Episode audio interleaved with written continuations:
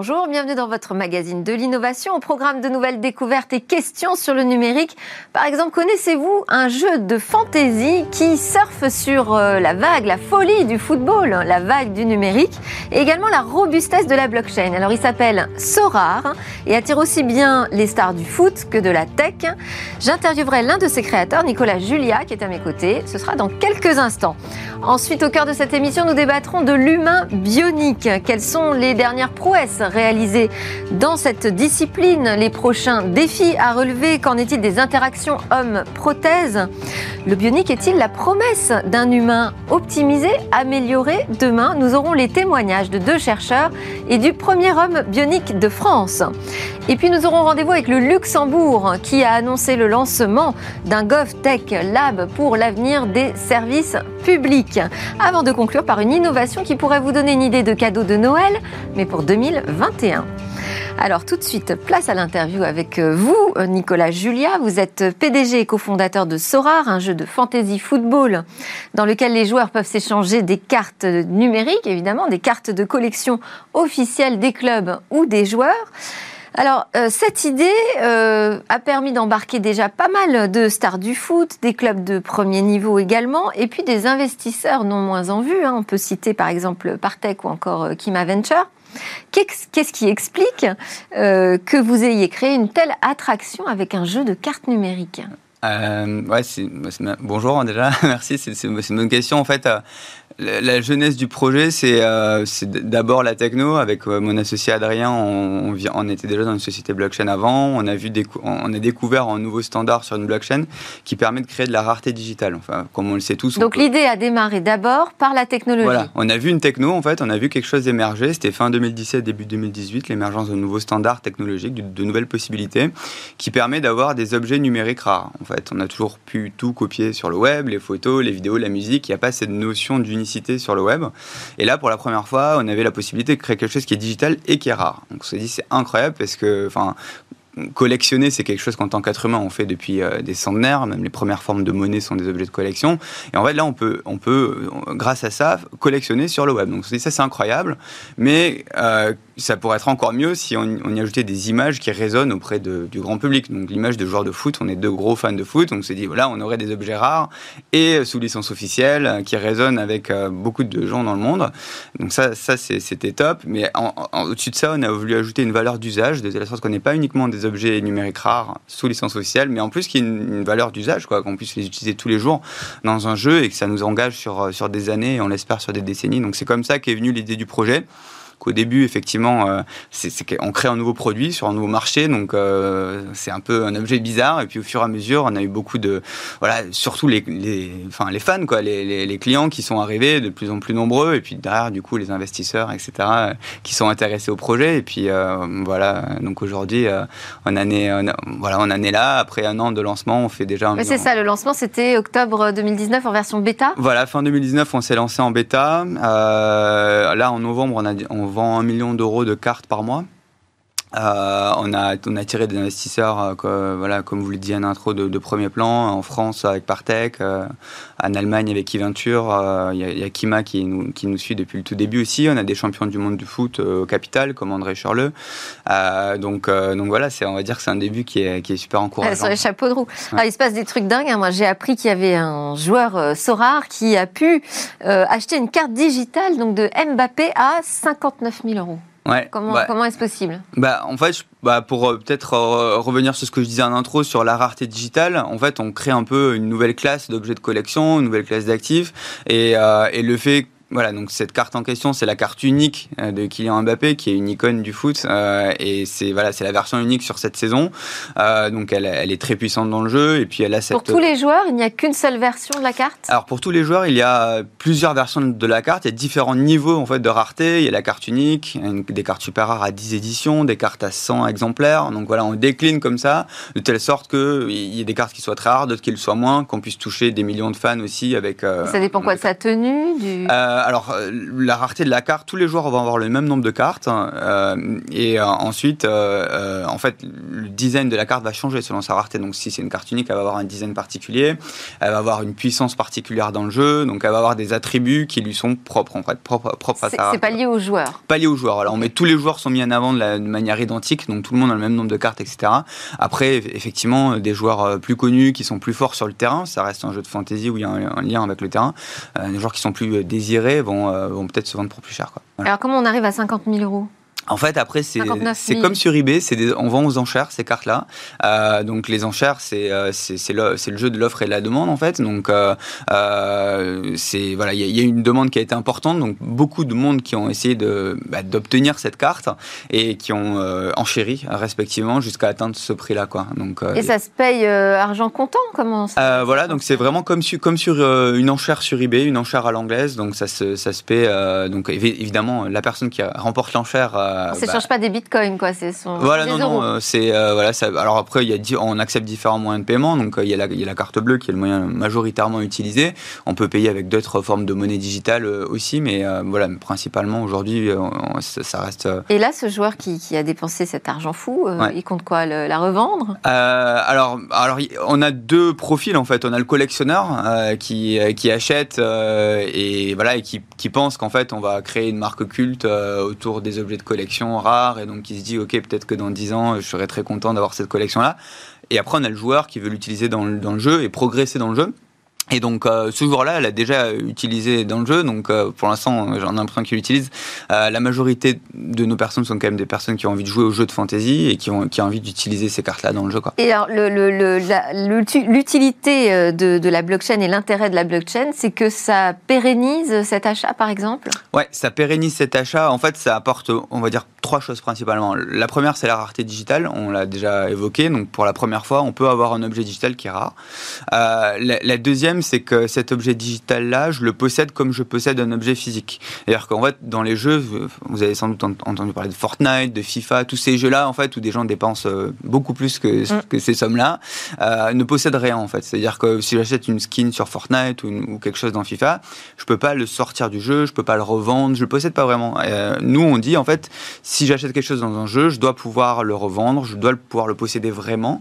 et, et, avoir un certificat d'authenticité. Avoir un certificat d'authenticité donc savoir euh, quelle est euh, sa provenance, quelle est euh, sa rareté, etc. Donc tout ça, ce sont des choses, des attributs de la blockchain qu'on utilise et qui résonnent énormément avec avec les joueurs qui en fait on, dépense beaucoup d'argent dans les jeux depuis des décennies, mais ne possèdent rien en fait, puisque si le jeu s'arrête ou s'ils veulent le revendre ou s'ils veulent sortir leurs biens, ils peuvent pas le faire en fait. Donc on rend du pouvoir aux joueurs et je pense que ça explique aussi une partie de l'engouement qu'il y a autour de ça. Et donc vous avez les grands clubs de foot, on a cité Mbappé, mais là vous avez signé il y a deux jours avec l'Inter de Milan Voilà, on vient d'annoncer l'Inter Milan. C'est le 105e club maintenant qui nous rejoint. On a déjà signé avec euh, le Paris Saint-Germain, l'OM en France euh, et le Bayern en Allemagne. Donc voilà, on commence à avoir les, les, plus grands clubs au monde qui font partie de l'aventure. Donc c'est super euh, encourageant. C'est un jeu mondial. Et pour eux, c'est un nouveau business aussi? Pour eux, c'est un nouveau business. Je pense que c'est la, la, première chose. Donc en fait, on crée un nouveau marché avec eux. On, permet de monétiser et donc de voilà d'ouvrir une nouvelle ligne de revenus. Et donc c'est quelque chose qui, les intéresse surtout de, surtout par les, par les temps qu'on traverse et, euh, que traverse l'industrie du foot.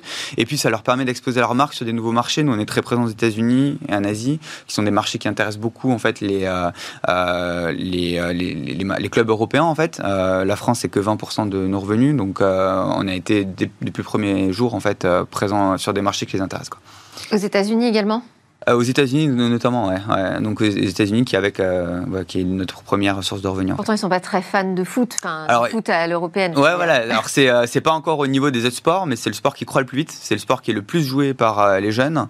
et il y a une énorme culture du fantasy. Le principe du fantasy foot donc vient des États-Unis en fait, de, sports comme le baseball. Notamment. Fantasy, juste pour ceux qui suivent pas, c'est jeu de cartes. En fait. Alors alors fantasy c'est le c'est le lien avec le monde réel. Fantasy c'est si je prends Kylian Mbappé qui marque marque deux buts, euh, je marque euh, des points parce qu'il a bien joué sur le terrain.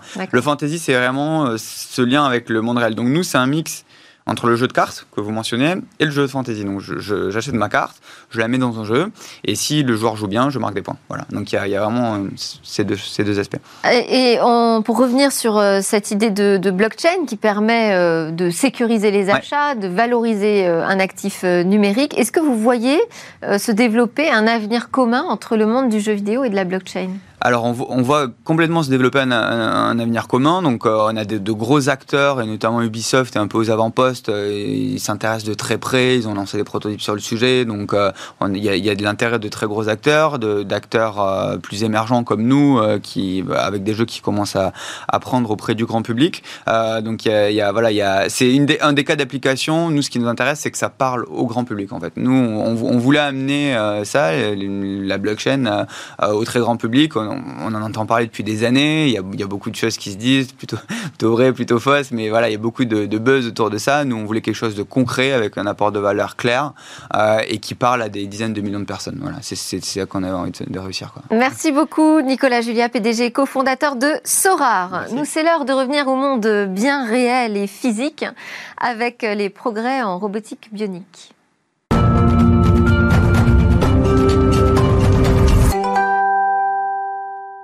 Génération bionique, l'avenir. Alors derrière ce titre, de nombreuses questions sur euh, cette discipline, ses progrès et le futur de l'homme.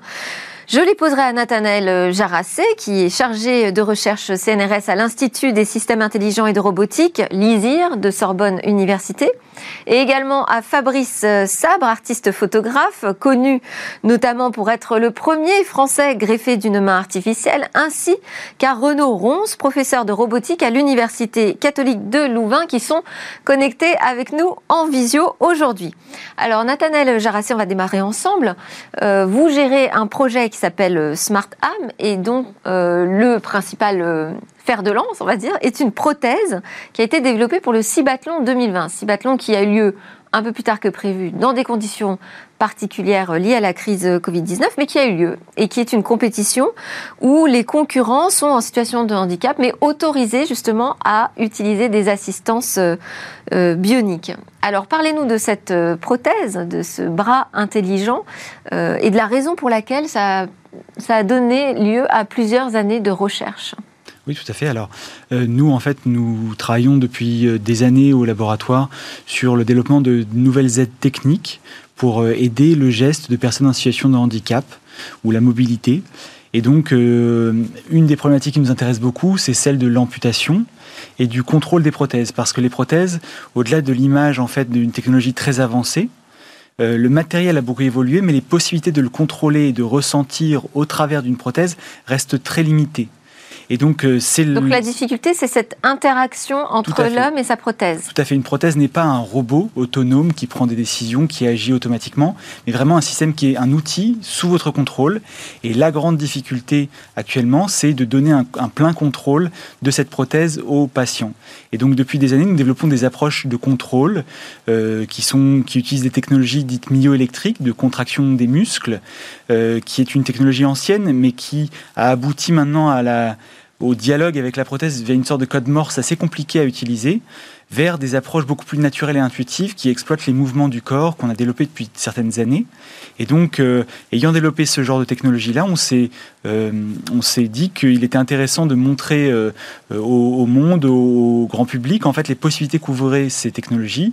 Donc, on a monté une équipe pour participer au Cibathlon. Pour en fait montrer que finalement cette technologie était mature, montrer les problématiques d'amputation haute, parce que c'est ce qui nous intéresse beaucoup. L'amputation haute, c'est des amputations où beaucoup d'articulations sont manquantes, par exemple l'amputation de bras, la désarticulation d'épaule, etc. Et donc nous avons monté une équipe avec notre pilote Christophe Huchette, un, un ancien sportif euh, en e-sport euh, pour, euh, pour participer à cette compétition. Et, ça a fonctionné? Les résultats ont été à la hauteur de vos espérances? Les résultats n'ont pas été à la hauteur de, notre, nos espérances. On a fini dixième sur, sur 13, ce qui est assez, un résultat assez modeste. Mais il se trouve que pour nous, c'est très encourageant parce que nous étions l'équipe avec le niveau de handicap le plus important.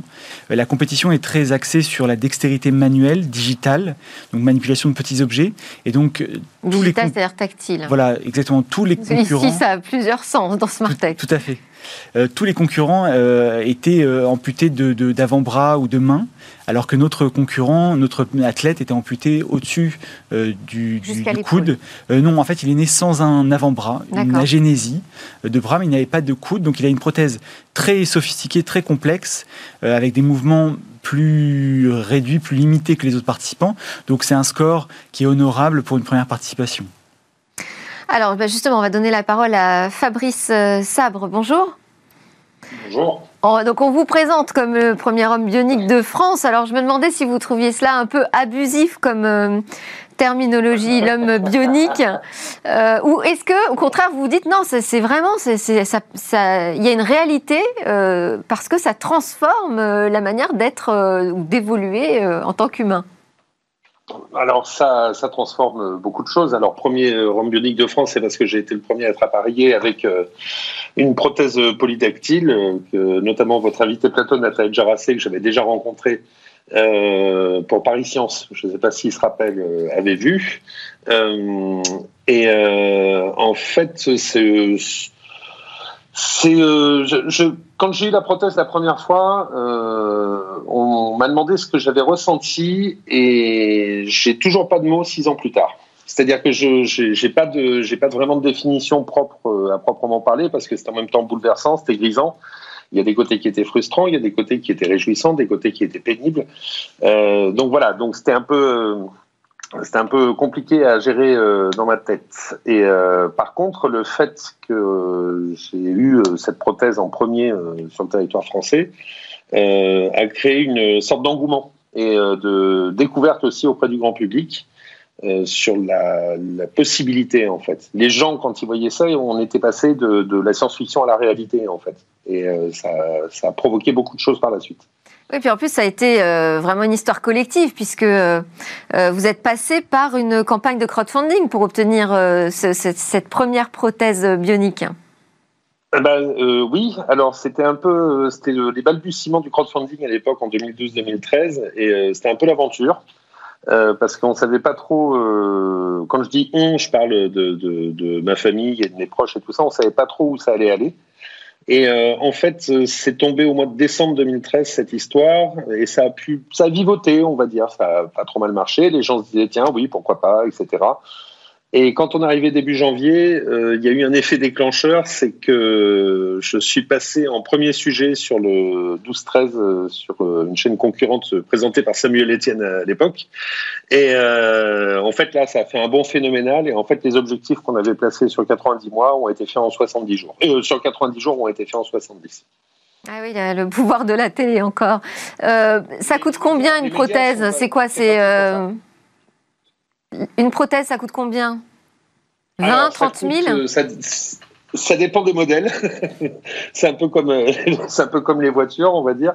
Euh, la première que j'ai eue était aux alentours des 35 000 euros et euh, après la deuxième est autour des 25 000. Alors il y a une chose qui s'est passée entre la première et la deuxième, c'est que hum, le, la sécurité sociale a permis de pouvoir rembourser à 100 euh, pour les personnes qui étaient dans mon cas. Et je suis un des petits maillons qui a fait que ça a permis d'avoir euh, des dossiers de sécurité sociale pour les personnes qui sont dans la même situation que moi, autant au niveau de l'avant-bras que du bras, etc.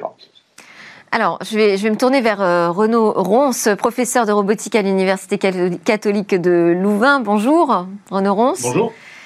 Vous, plutôt que bionique, vous parlez de biorobotique. Hein. C'est euh, le terme que vous avez choisi euh, pour qu'on comprenne que c'est de la robotique inspirée euh, de la nature.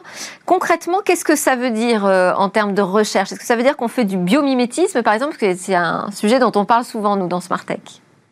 Alors moi j'aime mieux le terme bio-inspiration que biomimétisme. Ça veut dire qu'on va plutôt essayer de recopier les principes, de s'inspirer des principes, que vraiment de recopier comment ça fonctionne. Par exemple, Nathanaël a évoqué tout à l'heure le problème du contrôle d'une prothèse euh, d'avant-bras. Je pense que dans son contrôleur, il va pas aller mettre chaque petite fibre du muscle comme dans le muscle naturel. On va plutôt s'inspirer des principes de la coordination du mouvement pour essayer de, les transposer dans un dispositif artificiel. Et alors vous, vous avez développé un prototype de prothèse jambe-cheville. Quelle a été la prouesse réalisée? Alors notre objectif, donc la, différence, je dirais, entre le membre supérieur dont on a parlé jusqu'à présent et le membre inférieur, c'est que la, la, caractéristique principale du membre inférieur, c'est la puissance. Hein. Donc on doit vraiment propulser le corps quand on marche, encore plus quand on monte un escalier. Donc il y, a vraiment cette notion de, puissance mécanique qu'il faut délivrer. Et si on veut euh, ne pas devoir mettre des, gros moteurs dans la prothèse, des, des, gros éléments de transmission, mais il faut vraiment réfléchir à la façon d'agencer cette prothèse pour qu'elle transmette la puissance euh, qui est nécessaire à la locomotion avec des éléments relativement compacts. Et c'est là-dessus qu'on a travaillé. Donc on a essayé de faire une prothèse très compacte, très légère. Vous voyez qu'elle tient en fait dans le volume de la euh, chaussure. Et pour être tout à fait honnête, il manque encore la batterie. Donc pour le moment, la batterie est en dehors de ce volume. Elle tient dans le volume d'une chaussure et euh, elle permet néanmoins de retrouver des niveaux de puissance qui euh, sont similaires à celles d'une cheville naturelle. Et alors, on, parle quand même de, la puissance équivalente à celle d'une petite voiture, hein, pour vous donner une idée. Donc, on est vraiment dans des, dans des gammes de puissance qui sont très importantes au niveau de la cheville humaine. Euh, Nathanaël Jarassé, là on voit des exemples, en fait vous travaillez sur des corps qui ont besoin de, ces prothèses, euh, mais est-ce que l'objectif c'est de travailler sur un homme euh, optimisé, augmenté? Je pense qu'il faut faire vraiment la Dans les labos de recherche. On, évoque souvent la thématique de l'homme augmenté. Il y a un vrai décalage avec ce qu'on fait, qui n'est peut-être même pas de l'ordre de l'homme réparé. En fait, nous développons des outils euh, technologiques, robotiques, pour essayer d'améliorer le quotidien, les possibilités de personnes en situation de handicap. Mais de là à pouvoir clamer, ne serait-ce qu'on les répare, qu'on ramène leur corps à un niveau euh, euh, auparavant d'un accident ou d'une certaine normalité de, capacité, c'est déjà un peu dépasser les capacités qu'on a actuellement.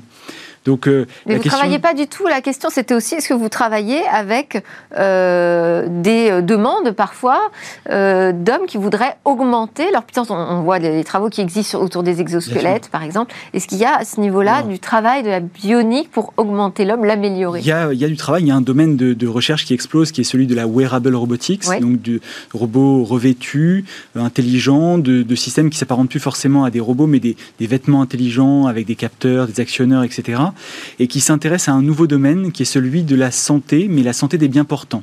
Le but étant non pas forcément d'augmenter, cette époque où on pensait pouvoir augmenter les capacités, euh, la force, etc., l'endurance, est un peu révolue. On est revenu sur beaucoup de projets qui finalement, ok, vous, faut bien savoir que la, question d'augmentation, elle est un peu euh, débattue autour de qu'est-ce que c'est qu'augmenter.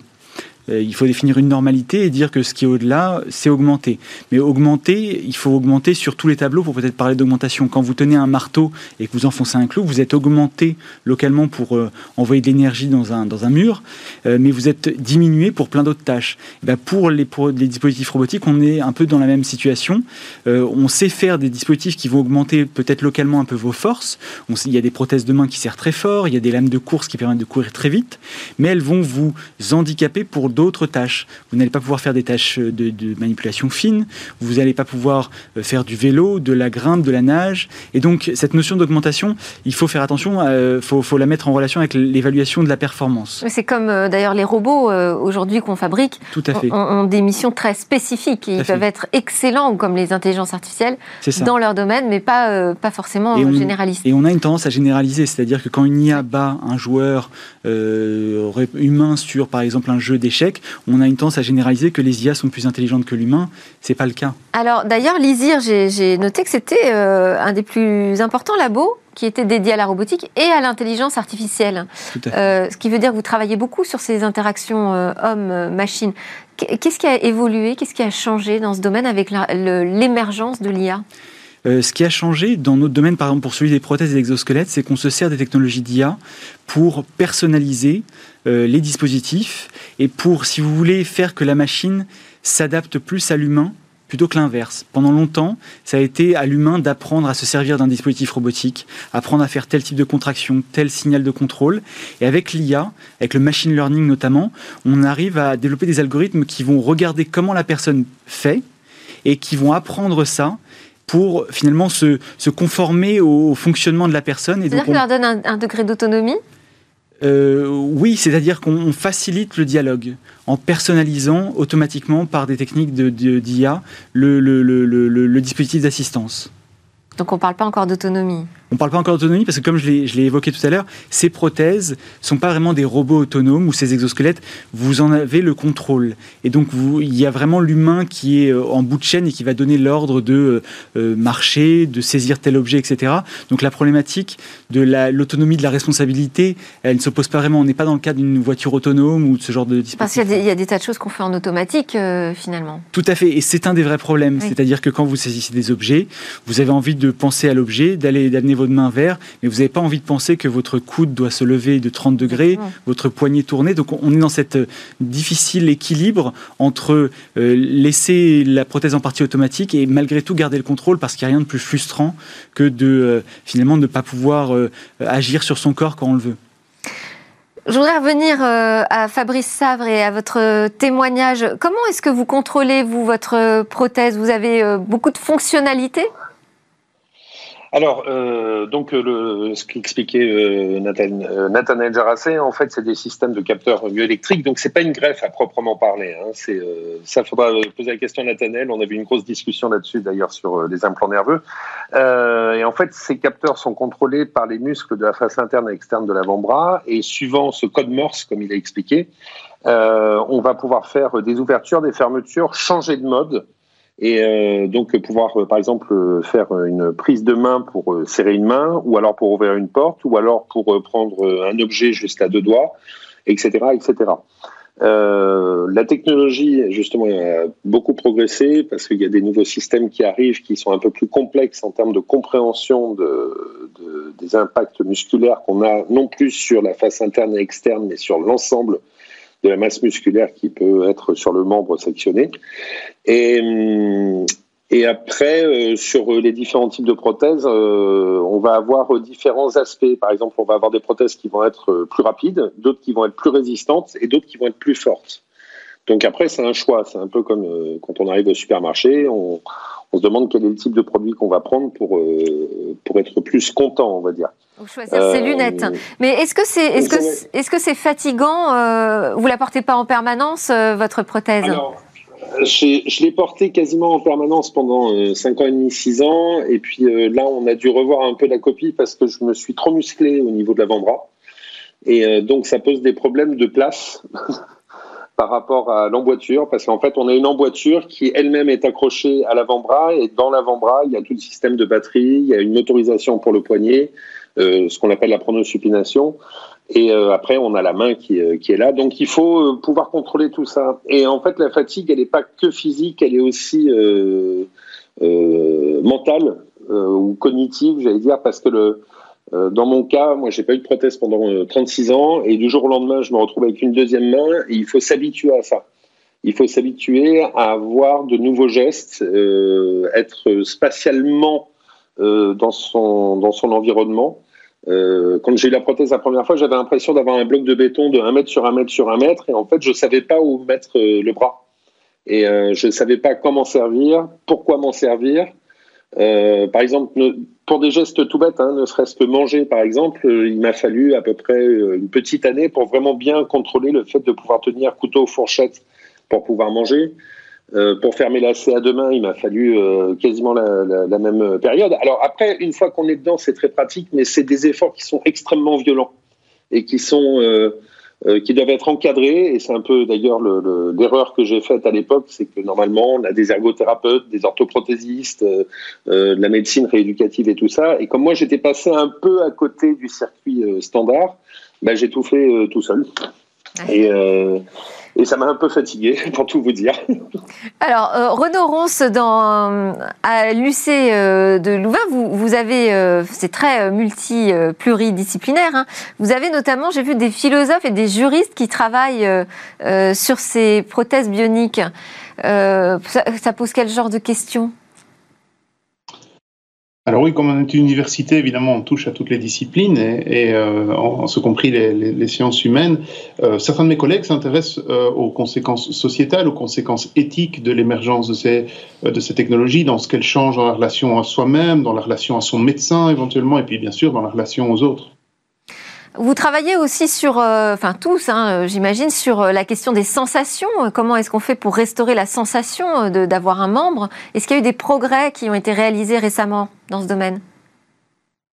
Il y a eu des progrès énormes qui ont été réalisés par quelques équipes pionnières en Europe et aux États-Unis et qui consistent en fait à aller stimuler les nerfs au niveau du moignon, donc au niveau de, de, l'amputation, stimuler les nerfs sensoriels, c'est-à-dire les nerfs qui envoient au cerveau, au système nerveux, l'information sensorielle. Ça a surtout euh, été développé pour le membre supérieur parce que cette notion est très très importante évidemment dans la manipulation d'objets. Hein. Quand on touche un objet, on sent aussi cet objet pour voir si on ne, si, si on ne le casse pas, si on le, si on, si on le serre suffisamment, etc. Euh, Jusqu'à présent, je pense que, euh, en tout cas au mieux de ma connaissance, ce qu'on a fait nécessite encore euh, de, sortir les câbles par la barrière de la peau. Donc on peut aller implanter des, des électrodes au niveau des terminaisons nerveuses, mais on doit encore sortir le câblage de ces électrodes par, la peau, en fait, au travers de la peau, ce qui fait que ce ne sont pas des solutions pérennes. On ne peut pas équiper quelqu'un de cette technologie-là pour plus de, de 3-4 mois. Nathanaël Jarassé, on arrive pratiquement à la fin de ce débat. Comment vous voyez l'avenir euh, de la bionique? Est-ce que ça va passer? Ça a été évoqué euh, notamment par euh, Fabrice Sab, par des implants euh, Qu'est-ce qui évolue là La tendance, elle va à l'implanter. Il y a peut-être une fascination pour l'hybridation et pour l'image en fait de, de l'homme, de la fusion homme-machine. Donc on a euh, des technologies d'électrodes implantées, oui, ça, des technologies d'ostéo-intégration par exemple qui sont de plus en plus développées où on va vous connecter la prothèse à une tige métallique montée dans l'os pour avoir une connexion au squelette. Euh, je ne sais pas si c'est la bonne, forcément la bonne euh, direction à prendre parce que comme Renaud l'a évoqué, il y a des problématiques techniques, éthiques autour de l'implantation, autour de la visibilité à long terme qu'on n'a pas encore. En tout cas, c'est un domaine qui a qui, a, qui va se Pourquoi développer. Pourquoi ça poserait davantage de questions éthiques euh, de passer par un implant? Parce qu'un implant, en fait, c'est beaucoup moins anodin. Il y a un acte chirurgical, il y a une un potentiel dommage euh, au corps qui déjà peut-être a été abîmé par un accident. Euh, quand vous allez faire une chirurgie, elle peut être euh, avec des, des, des, des séquelles. Le système ne peut peut-être pas être retiré ou il peut y avoir des, inflammations, des conséquences, etc. Donc c'est pas anodin. C'est la responsabilité du, du, patient. Tout à fait, tout à fait. Mais c'est aussi la responsabilité des chercheurs et des médecins de ne pas proposer tout de suite des technologies pour lesquelles on n'a pas de visibilité à long terme, malgré l'engouement que ça peut susciter. Donc en tout cas, le domaine de, de, la bionique ou de la recherche en robotique d'assistance et wearable, bio, bio-inspiré, etc., elle a beaucoup d'avenir. Euh, elle va passer sûrement pas seulement par l'assistance au handicap, mais par une généralisation, ce qu'on a commencé à évoquer tout à l'heure, au, au, grand public, euh, aux, travailleurs, avec des, exosquelettes par exemple pour soulager euh, le port de charge, pour réduire les troubles musculosquelettiques, limiter la fatigue. Euh, et ce, genre de, comment dire d'ouverture du marché va, je pense, bénéficier aussi au monde de l'assistance aux handicapés qui ont des problèmes de, en général de, de transfert de technologie. C'est des petits volumes, donc les technologies de laboratoire mettent beaucoup de à être transférées par des industriels, le fait qu'on arrive à généraliser certaines technologies au grand public euh, pourrait avoir un effet de levier assez important. On a, vu passer, je crois, des images de Human Kit. Qu'est-ce que vous pensez euh, de cette démarche de dire finalement, euh, le projet c'est moi, c'est mon corps, euh, j'ai des briques technologiques, je m'en empare, je travaille avec et autour? C'est une démarche très importante, fondamentale, et je, connais bien cette association et Nicolas Huchet, et c'est une démarche intéressante parce que le développement d'aide technique et de réparer le corps, c'est un travail qui ne doit pas, comment dire, seulement être fait par des chercheurs des scientifiques ou des médecins, mais aussi par les personnes directement concernées. Fabrice l'a évoqué tout à l'heure, ça reste encore de porter une prothèse un choix. Quel type de prothèse, quelle technologie, qu'est-ce que vous voulez en faire? On n'a pas d'objet polyvalent euh, qui, fait, qui fasse tout, donc il faut choisir. Et euh, la recherche a des fois tendance à s'écarter du besoin initial des gens. Il n'y a pas plus expert du, de, son handicap que la, personne en situation de handicap. Et donc de les réinclure dans l'innovation, euh, de, de, leur permettre de finalement de, se réparer aussi, de participer à ce processus-là. C'est quelque chose de très important psychologiquement, socialement, éthiquement euh, et technologiquement. Juste euh, d'un mot, euh, Renaud Ronce, euh, je me posais aussi la question de, euh, des neurosciences, parce qu'on n'a peut-être pas encore abordé ce sujet, on n'a plus beaucoup de temps, mais je voulais vous faire réagir là-dessus. Est-ce qu'on sait parfaitement comment fonctionne le mouvement, comment notre cerveau contrôle notre corps? Non, pas du tout. C'est vraiment un domaine de recherche qui est encore très actif.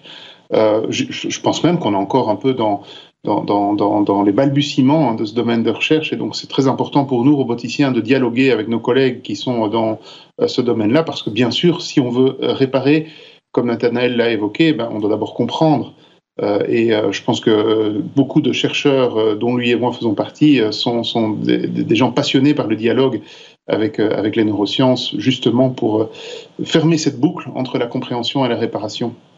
Ah ben, merci à tous euh, de nous avoir euh, aidés à mieux appréhender l'ensemble des problématiques autour euh, de cet humain et de ces prothèses bioniques. On voit que c'est très pluridisciplinaire. Merci Renaud Ronce, professeur de robotique à l'Université catholique de Louvain. Merci, Fabrice Sabre, artiste photographe. Et Nathanaël Jarassé, chargé de recherche CNRS à l'Institut des systèmes intelligents et de robotique, l'ISIR, de Sorbonne Université. Nous, juste après la pause, on part au Luxembourg, où le gouvernement se lance dans une initiative à l'esprit très start-up pour accélérer encore la digitalisation des services publics.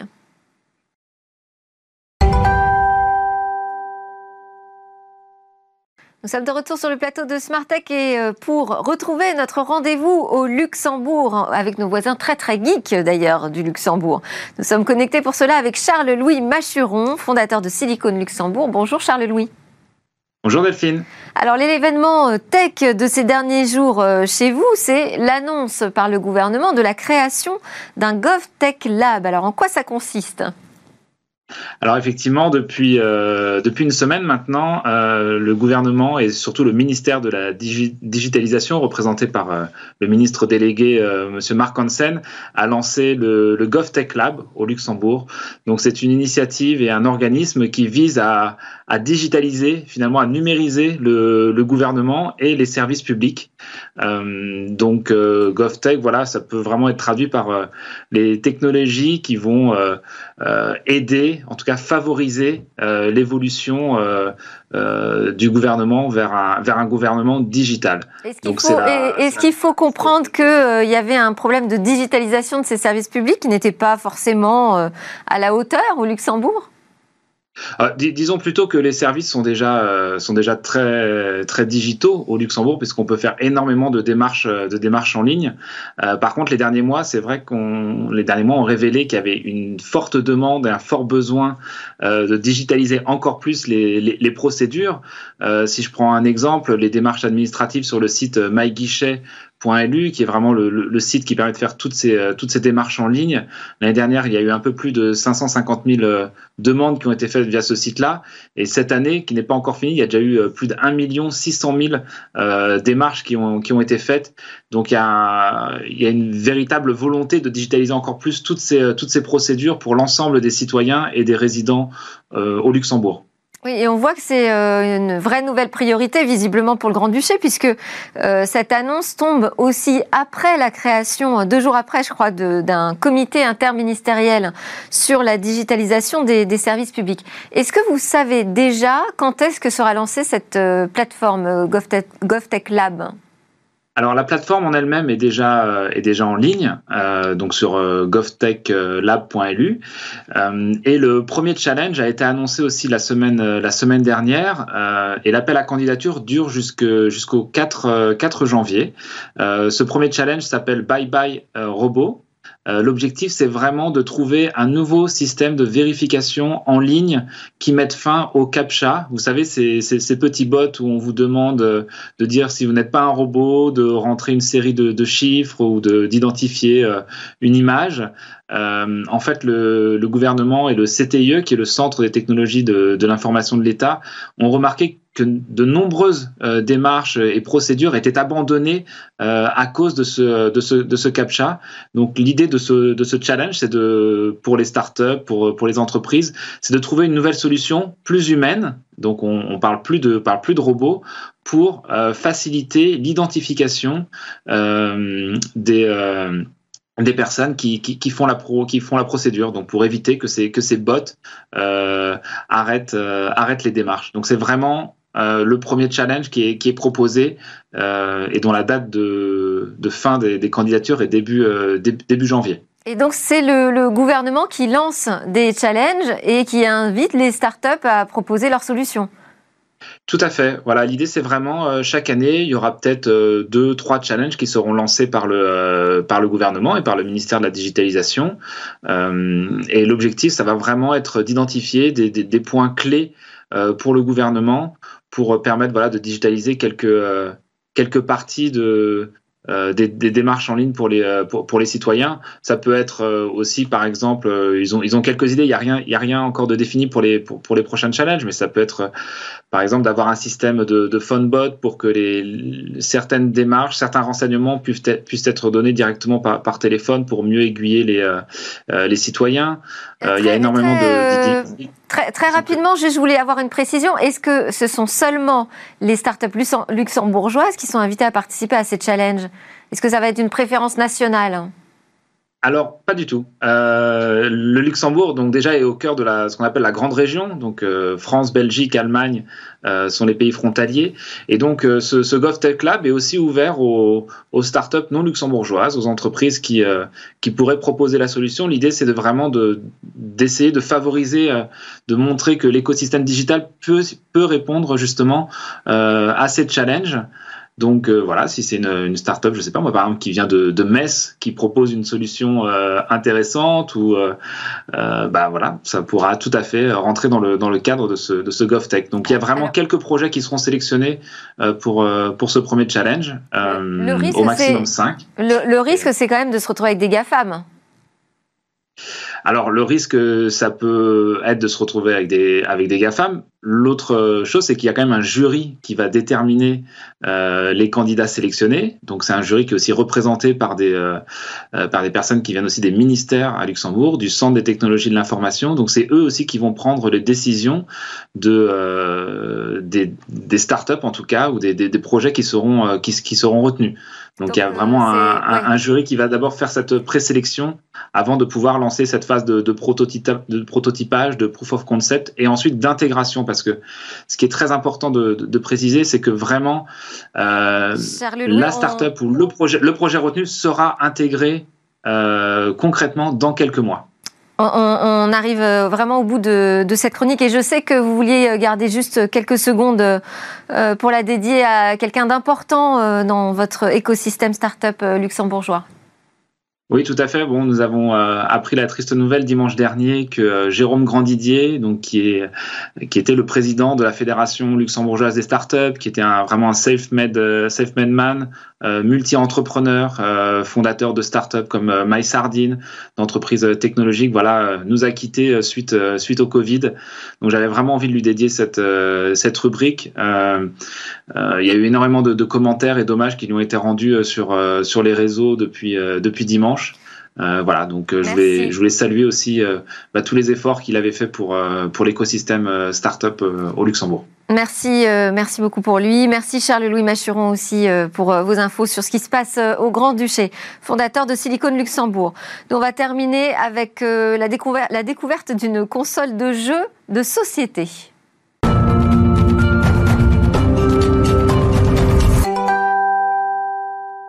À quoi ressemblera demain? Alors aujourd'hui, Cécilia Sévry, depuis son lieu de confinement, a choisi de nous parler d'une innovation française ludique créée par la société Wizama.